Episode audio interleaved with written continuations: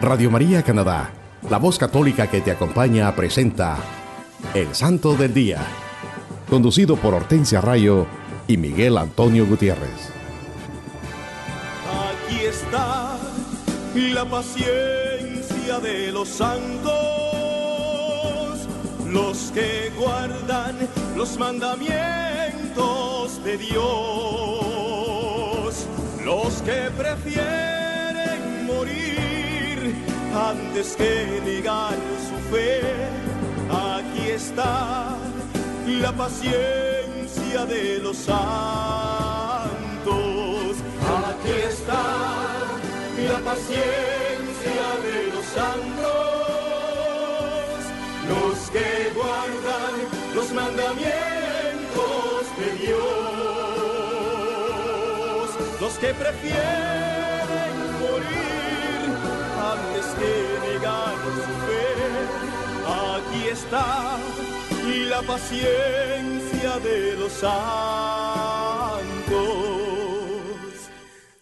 Hola queridos hermanos, alabado sea Dios, por siempre sea alabado. Reciban la gracia y la paz de Dios Padre y de Cristo Jesús, nuestro Salvador desde Toronto a través de Radio María, Canadá. Qué bendición es compartir con ustedes la vida e historia de los santos de nuestra Iglesia Católica en su programa evangelizador El Santo del Día y Siete Minutos con Cristo. Querido hermano que nos escuchas en cualquier parte del mundo, puedes ir a la internet o al sitio de Google y escribir radiomaria.ca diagonal sdd y esto te llevará directamente al website o página en la internet del Santo del Día, donde podrás tener acceso a todos los episodios anteriores. Sí, mis hermanos, siempre es y será una gran bendición compartir la vida de los santos de nuestra Iglesia Católica, los santos evangelios y la santa palabra de Dios reflejada en la vida e historia de los santos, estos hombres y mujeres de Dios que siguiendo el llamado de Dios decidieron dejarlo todo por amor a Cristo. Renunciaron a todo lo que los separaba de Dios, decidieron nacer de nuevo en Cristo Jesús y dejarse usar por el Santo Espíritu de Dios para siempre hacer la voluntad de Dios Padre. Los santos escucharon la voz de Dios y atendieron su llamado. Se dedicaron a seguir las enseñanzas de los evangelios y pusieron todo su empeño en imitar a Cristo y de esta manera ser mejores hijos de Dios y mejores discípulos de Cristo Jesús. Ellos nos han dejado un ejemplo a seguir e imitar. Sus vidas después de su conversión fue un constante ejercicio de darle toda la gloria a Dios como dice San Ignacio de Loyola, todo para la gloria de Dios. Hermanos, escuchemos lo que nos dice el Catecismo de la Iglesia Católica en el numeral 1999. La gracia de Cristo es el don gratuito que Dios nos hace de su vida infundida por el Espíritu Santo en nuestra alma para sanarla del pecado y santificarla. Es la gracia santificante o divinizadora recibida en el bautismo. Es en nosotros la fuente de la obra de santificación. Por tanto, el que está en Cristo es una nueva creación. Pasó lo viejo, todo es nuevo y todo proviene de Dios que nos reconcilió consigo por Cristo. Hermanos, el catecismo nos los enseña muy claramente. La gracia de Cristo es un don gratuito que nos da nuestro Señor por medio del Espíritu Santo, para que seamos sanados del pecado y luego santificados. Es esta gracia santificante que recibimos en el bautismo. Por el bautismo somos liberados del pecado y regenerados como hijos de Dios, llegamos a ser miembros de Cristo y somos incorporados a la iglesia y hechos partícipes de su misión. El bautismo es el sacramento del nuevo nacimiento por el agua y la palabra. Es don, gracia, unción. Hermanos, recuerden que también tendremos nuestra habitual sesión de los siete minutos con Cristo para que nos pongamos en actitud de oración y pidiendo al Espíritu Santo que nos ilumine y fortalezca para que reflexionemos en este mensaje y así la luz de Cristo Jesús y su palabra llenen nuestros corazones de su amor paz y sed de la justicia de Dios. Hermanos, como se los mencionamos al comienzo, les tenemos un programa lleno de bendiciones que nos ayudará a enriquecer y fortalecer nuestra fe católica. Vamos a hablarles de estos grandes amigos de Jesucristo, hombres y mujeres que decidieron hacer un cambio en sus vidas y optar por la conversión y hacer de la vida y enseñanza del Maestro su estilo de vida.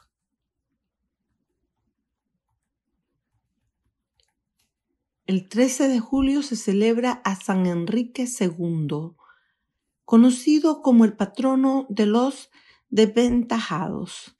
Nació en Baviera en el año 973 y fue educado por San Wolfango, obispo de Ratisbona. Ascendió al trono imperial en el año 1002. Nunca se glorió de su posición de emperador. Era un cuidadoso vigilante del bienestar de la iglesia. Tenía una gran humildad y espíritu de justicia, así como un gran celo religioso. Deseaba dejar su puesto de emperador y retirarse a un monasterio, pero un abad lo aconsejó seguir en su posición de emperador. Su esposa era Santa Cunengunda y vivieron en castidad perpetua la cual se habían jurado mutuamente. Fundó muchas organizaciones de piedad, ayudó mucho a las instituciones religiosas y erigió la Catedral de Bamberg. Fue canonizado en 1146 por el Papa Eugenio III, un gran santo. San Enrique II, a pesar de ser un rey, un emperador, él tenía una gran humildad y un espíritu de justicia y ayudó mucho a los pobres. El 14 de julio celebramos a San Camilo de Lelis, patrono de los hospitales y enfermos. Nació en el año 1550 en el reino de Nápoles. En su juventud fue soldado y llevó una vida de pecado, pero pronto comprendió el mal que había en su conducta y resolvió cambiar su vida. Trató de unirse a la orden de los capuchinos, pero se enfermó y tuvo que dejar la orden. Se decía que su enfermedad era incurable y en su camino a Roma ingresó en el hospital de los incurables, donde se le nombró administrador. A los 32 años se decidió a estudiar.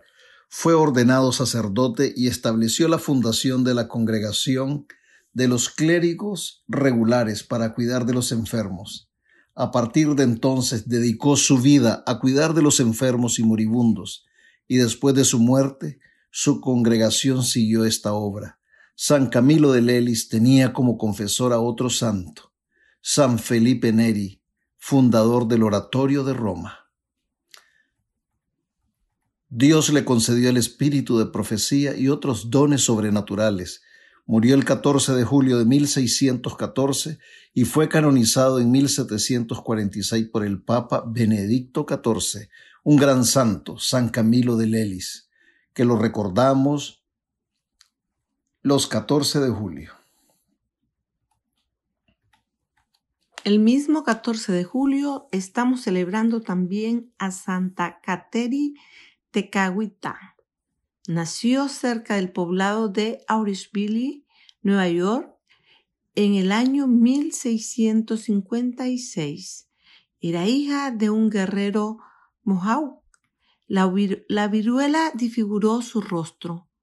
Se bautizó a los 20 años, lo que le ganó hostilidad de su tribu.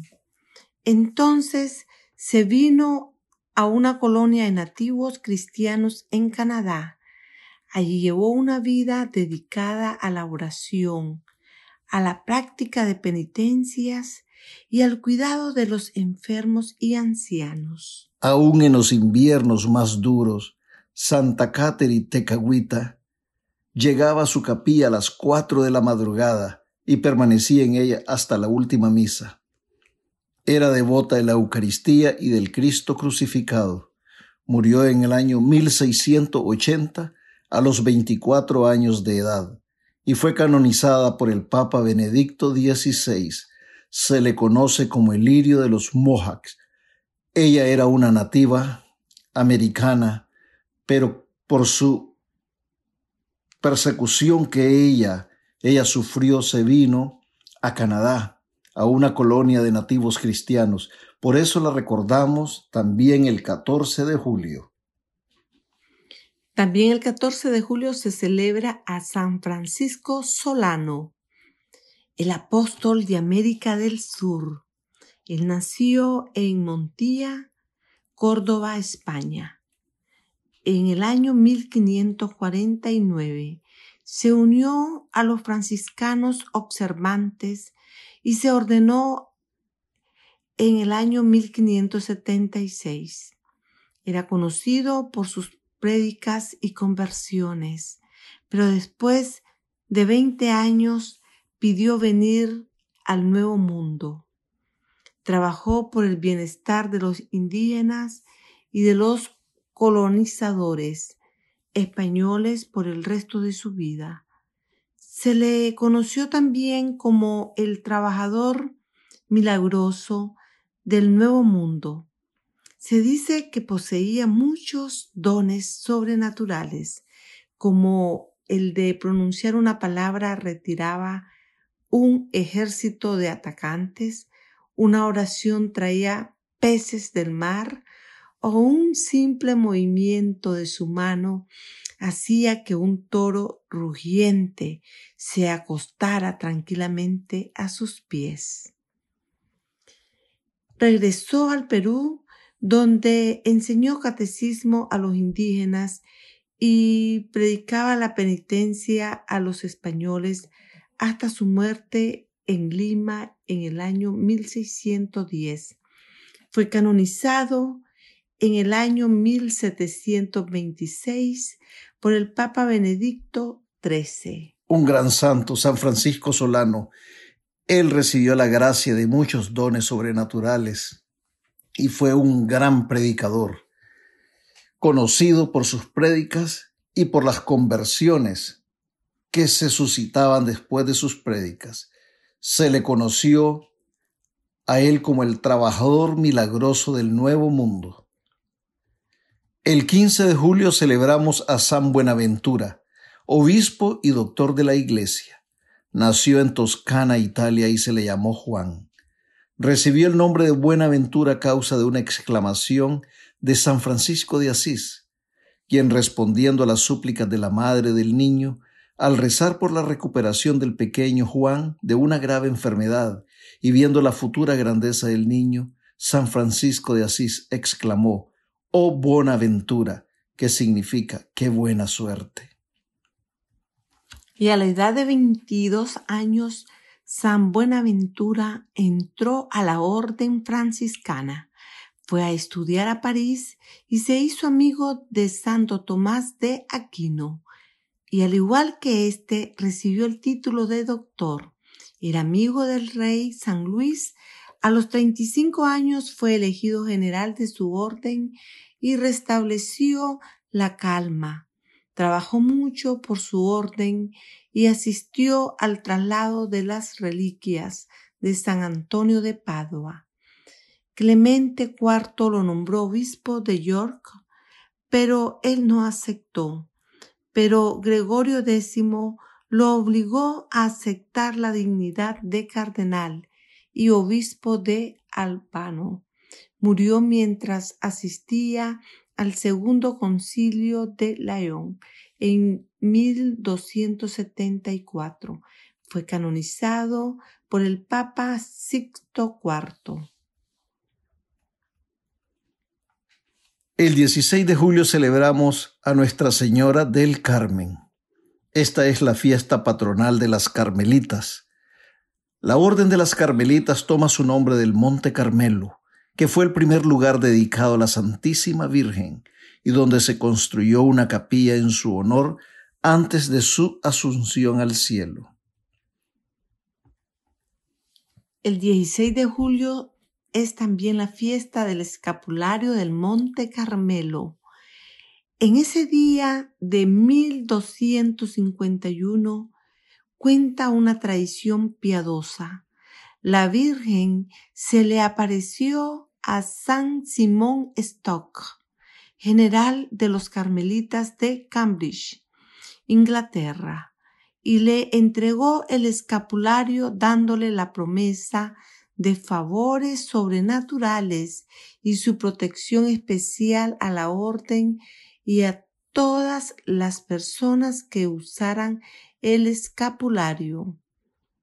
Para obtener las indulgencias y otros beneficios prometidos a los que los usen el escapulario, la persona debe ser investida por un sacerdote que tenga las facultades requeridas y debe llevar una constante vida cristiana.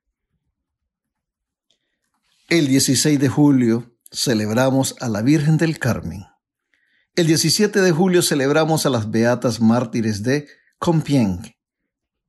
En octubre de 1789, durante la Revolución Francesa, la Asamblea Nacional suspendió los votos monásticos y en 1790 declaró que dichos votos no estaban reconocidos. El oficial a cargo de esto era un antiguo monje y en agosto de ese año hizo un recuento del Carmelo situado ahí. El Carmelo estaba formado por quince hermanas del coro y tres laicas. Las monjas fueron expulsadas de su convento y obligadas a vivir como ciudadanos comunes. Estas monjas permanecieron firmes en su deseo de vivir la vida religiosa y seguir observando su regla. Por eso fueron arrestadas en 1794. El 17 de julio, después de sufrir brutalidades e indignidades mientras las trasladaban a París, fueron presentadas a un tribunal revolucionario. Ellas se comportaron con increíble valor y sabiduría. Cuando las llevaban a ejecutar, estas santas mujeres iban cantando el Salve Regina y el Veni Creator, y la santidad de su comportamiento hizo silenciar a la muchedumbre. Al subir al cadalso, renovaron sus votos de bautismo y profesión religiosa, ya antes de ser martirizadas y reunirse con el Creador de todas las cosas. Cantaron, alaben al Señor todas las naciones. Fueron beatificadas por el Papa San Pío X. El 18 de julio celebramos a San Federico, obispo y mártir. Era un hombre muy sabio y lleno de piedad fue ordenado sacerdote e instruyó a los catecúmenos en Utrecht. En el año 820 fue nombrado obispo de Utrecht. Se dedicó a evangelizar a los paganos, especialmente en una isla de los Países Bajos, donde eran comunes los matrimonios incestuosos. Él luchó por erradicar esta práctica mediante exhortaciones, oraciones, ayunos y súplicas. Cuando enfrentó a la esposa del emperador y le recriminó su vida inmoral, a pesar de que lo hizo con verdadera caridad para su propio bien, esto causó la ira y resentimiento del emperador. Así que no fue sorpresa que cuando San Federico descendía del altar y se encaminaba a una capilla a dar gracias, fue atacado por dos asesinos que lo apuñalaron. Murió con las palabras del Salmo 116 en sus labios. Alabaré al Señor en la tierra de los vivientes. Su reputación de santo se extendió rápidamente a todas partes. Por eso recordamos a San Federico, obispo y mártir, todos los 18 de julio. El 19 de julio celebramos a San Arsenio, diácono y monje. Se cree que nació en Roma alrededor del año 354. Se hizo diácono y fue tutor del emperador Teodosio I de Constantinopla. Vivió en gran esplendor, riquezas y lujos, pero se aburrió de todo eso y se marchó a Alejandría. Se retiró después a un desierto con otros compañeros, usando harapos como ropas, practicando severas penitencias y dedicándose constantemente a la oración. Él murió alrededor del año 449. Hermanos, escuchemos lo que decía Santa Teresita del Niño Jesús. Haz que yo me parezca a ti, Jesús. Haz que yo me parezca a ti. Esta gran santa de nuestra Iglesia Católica tenía muy claro el anhelo de su corazón y ella logró durante su vida esa imitación de Cristo, que no fue nada fácil y no es nada fácil, pero ese deber de ser el gran anhelo de nuestros corazones como cristianos, como miembros del cuerpo místico de Cristo, este propósito de parecernos a Cristo en ese camino a la santidad. Esto exige un profundo conocimiento de Jesucristo. La lectura de los santos evangelios nos puede ayudar mucho a lograr esto. La suprema aspiración de nuestras vidas tiene que ser parecernos a Cristo Jesús, ser como Cristo, preguntarnos en las diferentes situaciones que se presentan en nuestras vidas, ¿qué haría Jesucristo en mi lugar? Pero para llegar a este punto, tenemos que vaciarnos de sí mismos, hacer una donación de sí mismo, una entrega total en las manos de Cristo para, para colaborar en la construcción del reino de Dios, abandonarnos en Jesús para hacer el bien como lo hizo Cristo Jesús. Como miembros de la Iglesia, del cuerpo místico de Cristo, debemos tener esa unión con Él. Esto exige un compromiso con nuestro Salvador y Redentor. Y si abrimos nuestro corazón a la gracia transformadora de Cristo, podremos un día llegar a afirmar como San Pablo. Y no vivo yo, sino que es Cristo quien vive en mí.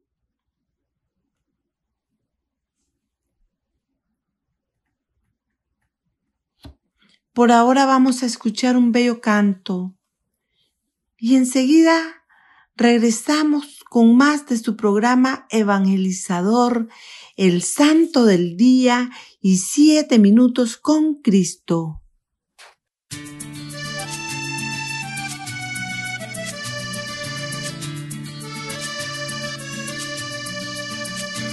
como la hormiga que trabaja día y noche, como la abeja lleva miel a su panal, como el gorrión que te canta en la mañana, así mi Dios, yo también quiero cantar, llevando tu palabra como miel, llevando el pan de vida al de tu paz. Así, mi Dios, yo quiero trabajar. Yo quiero ser como Pablo, como Pedro.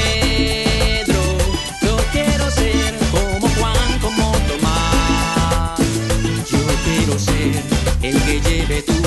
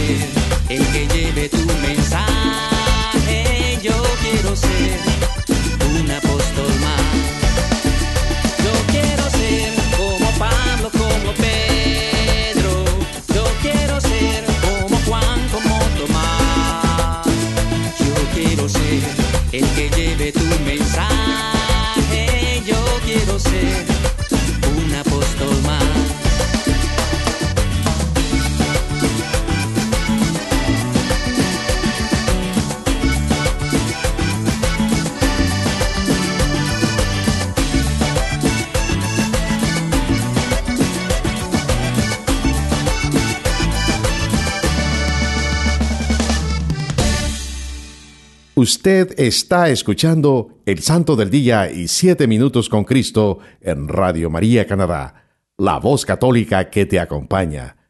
Nuevamente con ustedes, Hortensia Rayo y Miguel Antonio Gutiérrez.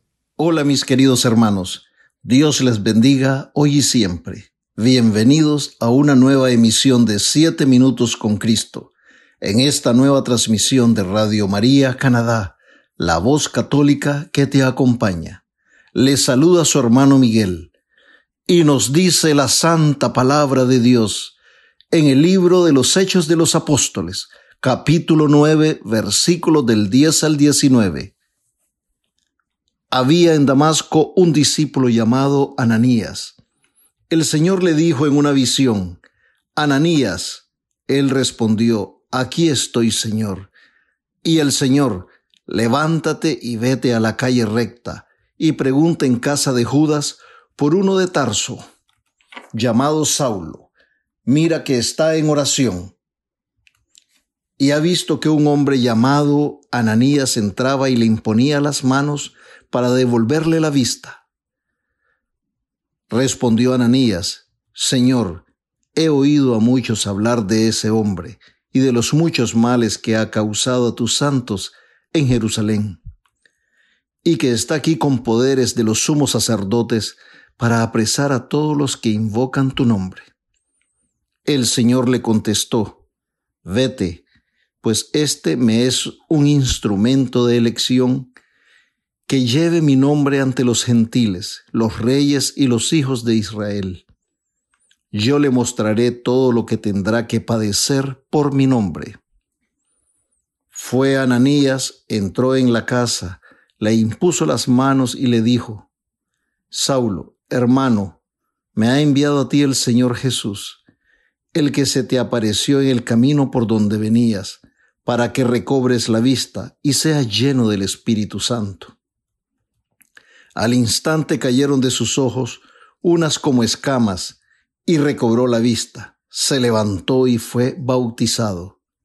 Tomó alimento y recobró las fuerzas. Estuvo algunos días con los discípulos de Damasco. Palabra de Dios. Te alabamos, Señor. Queridos hermanos, qué mensaje tan hermoso nos regala el Señor en este día. Qué enseñanza tan maravillosa. La santa palabra de Dios siempre nos habla y menciona a hombres justos, a Abraham, Jacob, Isaac, Noé, Moisés, a todos los profetas, en fin, muchos nombres que se mencionan en las Sagradas Escrituras. Conocemos por los Evangelios que también José de Nazaret era también un hombre bueno y justo.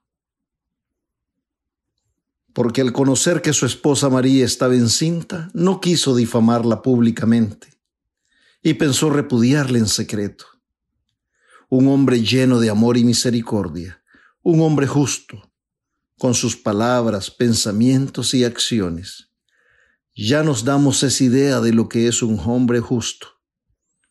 Y no olvidemos al más justo de todos los justos, nuestro Señor Jesucristo. En este día, queridos hermanos, quiero compartirles también acerca de un hombre justo, que es mencionado solo dos veces en el Nuevo Testamento, en el libro de los Hechos de los Apóstoles y que tiene una gran participación en una de las historias de conversión más impactantes, más dramáticas que se nos narran en las Sagradas Escrituras. Su nombre es Ananías. Hay otros Ananías que se mencionan en las Sagradas Escrituras, pero hoy nos referiremos a San Ananías de Damasco, el justo, un hombre de Dios, bueno, humilde, manso de corazón, que permitió que su voluntad e inteligencia se doblegaran y fueran usadas por el Espíritu Santo. Y todo, todo para la gloria de Dios Padre Todopoderoso. Ananías dejó que todo su ser se rindiera al Espíritu Santo para colaborar en la construcción del reino de Dios ¿Y cómo lo hizo, hermanos? ¿Cómo lo hizo? El Señor le habló en una visión, Ananías, y él respondió, aquí estoy, Señor. Qué hermoso, qué maravilloso.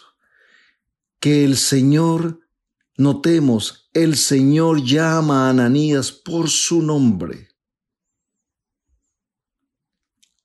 El Señor conoce el nombre de sus siervos. Ananías no vaciló en responder a Dios, no titubeó, estaba atento a la voz del Señor. Esto nos dice que él tenía una comunión con Dios, que para él el escuchar la voz de Dios no era un hecho extraño. Sus oídos estaban atentos y acostumbrados a escuchar la voz del Señor. Su respuesta nos lo dice claramente. Aquí estoy, Señor. Así le responde Ananías, aquí estoy, Señor. ¿Cuántos de nosotros en este día estamos atentos a la voz del Señor y podremos decir como Ananías, aquí estoy, Señor? Hermanos, hoy y siempre tenemos que poner mucha atención y aprender de este hombre de Dios, pongamos mucha atención para discernir el mensaje que Dios nos regala en este día. ¿Qué es lo que el Señor quiere decirnos en este día con esta hermosa historia de Ananías? Dejemos que el Santo Espíritu de Dios nos ilumine para que también nosotros descubramos cómo es que Dios por medio de su gracia quiere y puede usarnos para nuestra salvación y también la salvación de nuestros hermanos. Esta misión fue la que cumplió Ananías. El significado del nombre de Ananías es Dios es misericordioso. Él fue usado como un instrumento de salvación y conversión para San Pablo, porque escuchó la voz de Dios. ¿Cuántas veces el Señor te ha hablado a ti y a mi hermano, y no hemos escuchado su voz. ¿Cuántas veces por andar distraído con todos los ruidos de este mundo, no hemos podido escuchar la voz de Dios? Y muchas veces quizás no hemos querido poner atención a los llamados que el Señor nos hace en el día a día. El Señor siempre está hablándonos. El Señor siempre está dirigiéndose a nosotros. Pero muchas veces nosotros estamos ciegos, estamos sordos y no podemos ver esos signos, no podemos escuchar la voz del Padre Celestial. Antes de este episodio, donde se da la conversión de San Pablo, las santas escrituras no nos hablan de Ananías, ni tampoco después solo las dos veces que es mencionado en los hechos de los apóstoles.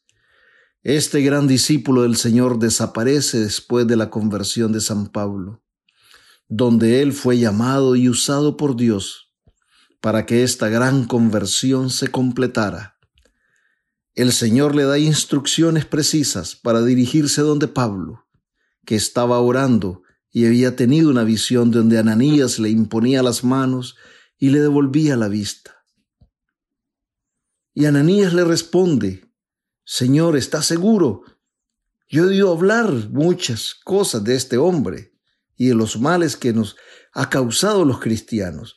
Ananías tenía esa confianza para decirle al Señor,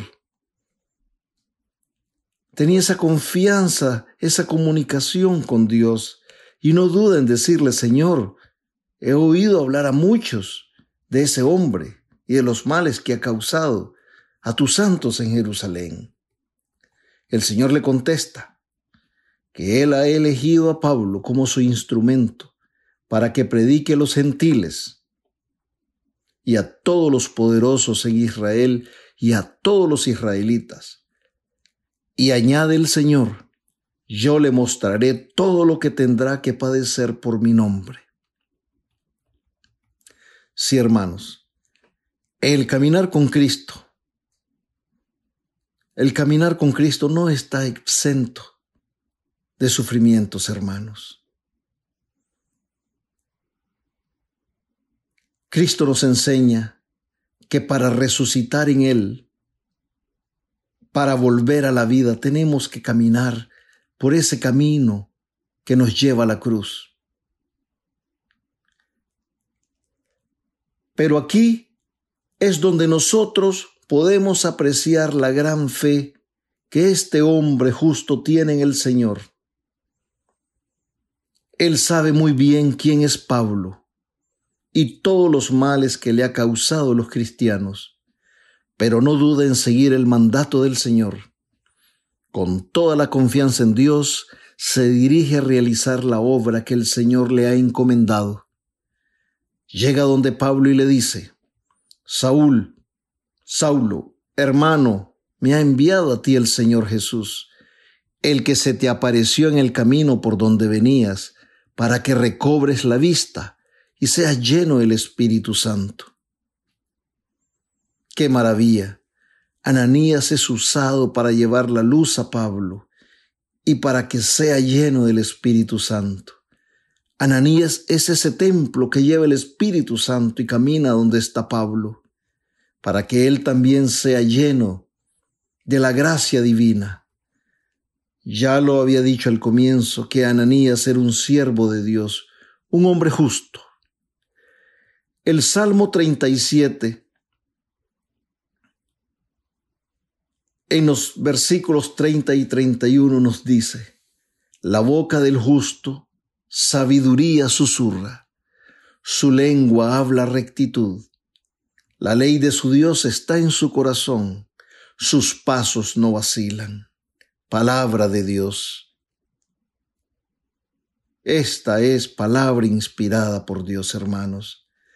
Esto es la descripción de Ananías.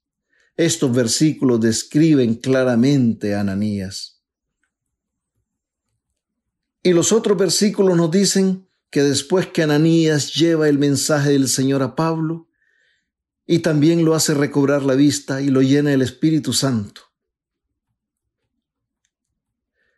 Nos dice el, el versículo 16 al 18 en el capítulo 9, versículo 16 al 18.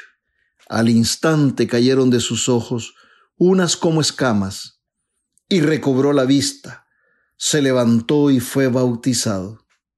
Tomó alimento y recobró las fuerzas. Estuvo algunos días con los discípulos de Damasco. Pablo siempre estuvo ciego, porque anteriormente a este episodio de su vida nunca pudo ver la luz, que es Cristo. Al contrario, en la ceguera de su corazón, se dedicó a perseguir a la iglesia de Cristo, al cuerpo místico de Cristo.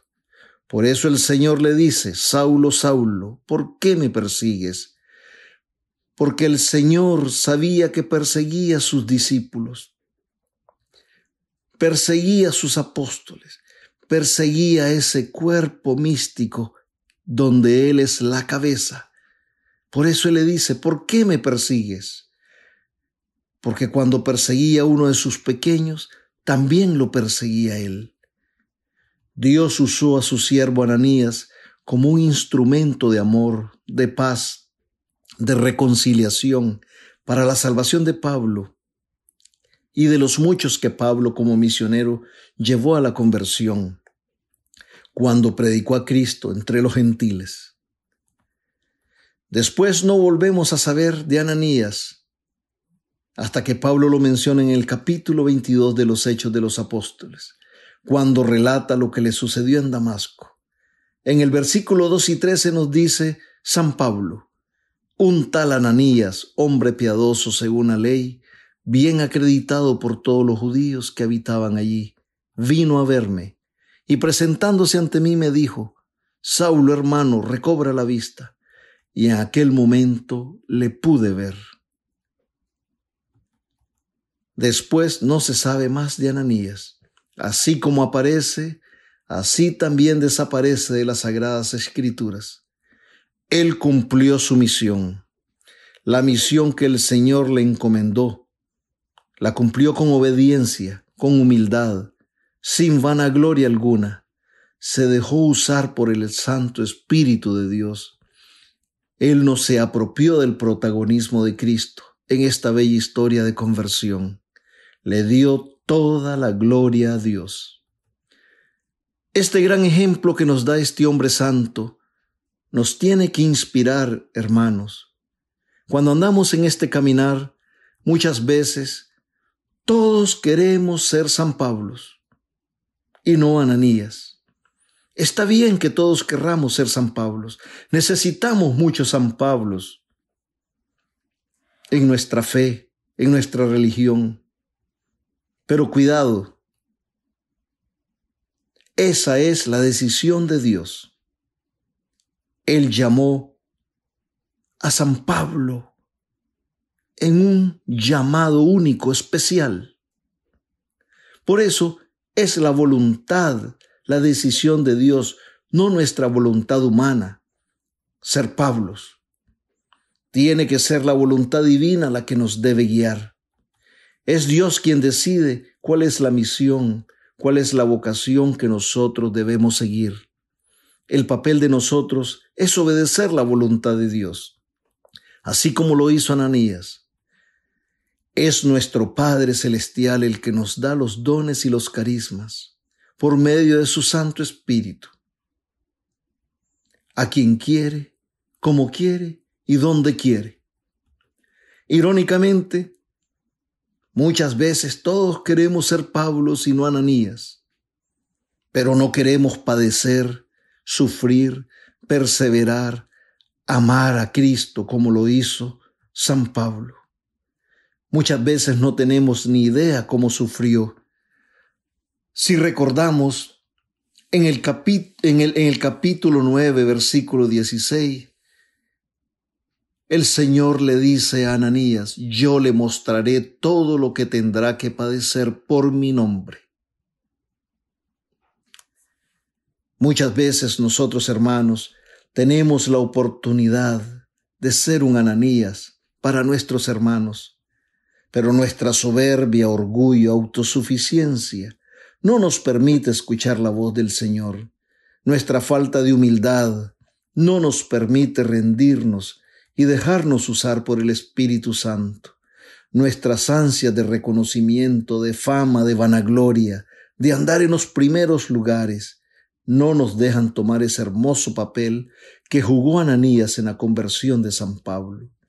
Todos queremos ser reconocidos como Pablos, pero no queremos darlo todo por amor a Cristo, como lo hizo Pablo.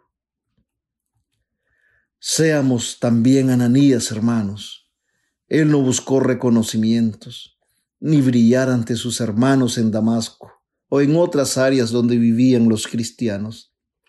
A él solo le importó servirle al Señor, hacer la voluntad de Dios y ser instrumento de salvación. A Ananías solo le importó escuchar la voz del Señor y no la de los hombres. A él no le importó el reconocimiento del mundo. Hermanos, en esta semana reflexionemos en esta santa palabra. Roguemos a la Madre de Dios, la Santísima Virgen María, la Reina de la Paz, nuestra Madre, que con su poderosa intercesión nos ayude para que cada día podamos ser obedientes a la santa voluntad de Dios y ser instrumentos de amor y salvación, como lo fue Ananías, para que podamos también llevar el mensaje del Señor a nuestros hermanos, siempre guiados y fortalecidos por el Espíritu Santo. Y nunca, nunca olvidemos que amar a nuestros hermanos tal y como son es ser amigos de Jesucristo. Dios les bendiga, mis hermanos, a ustedes y sus familias y amigos Hasta la próxima.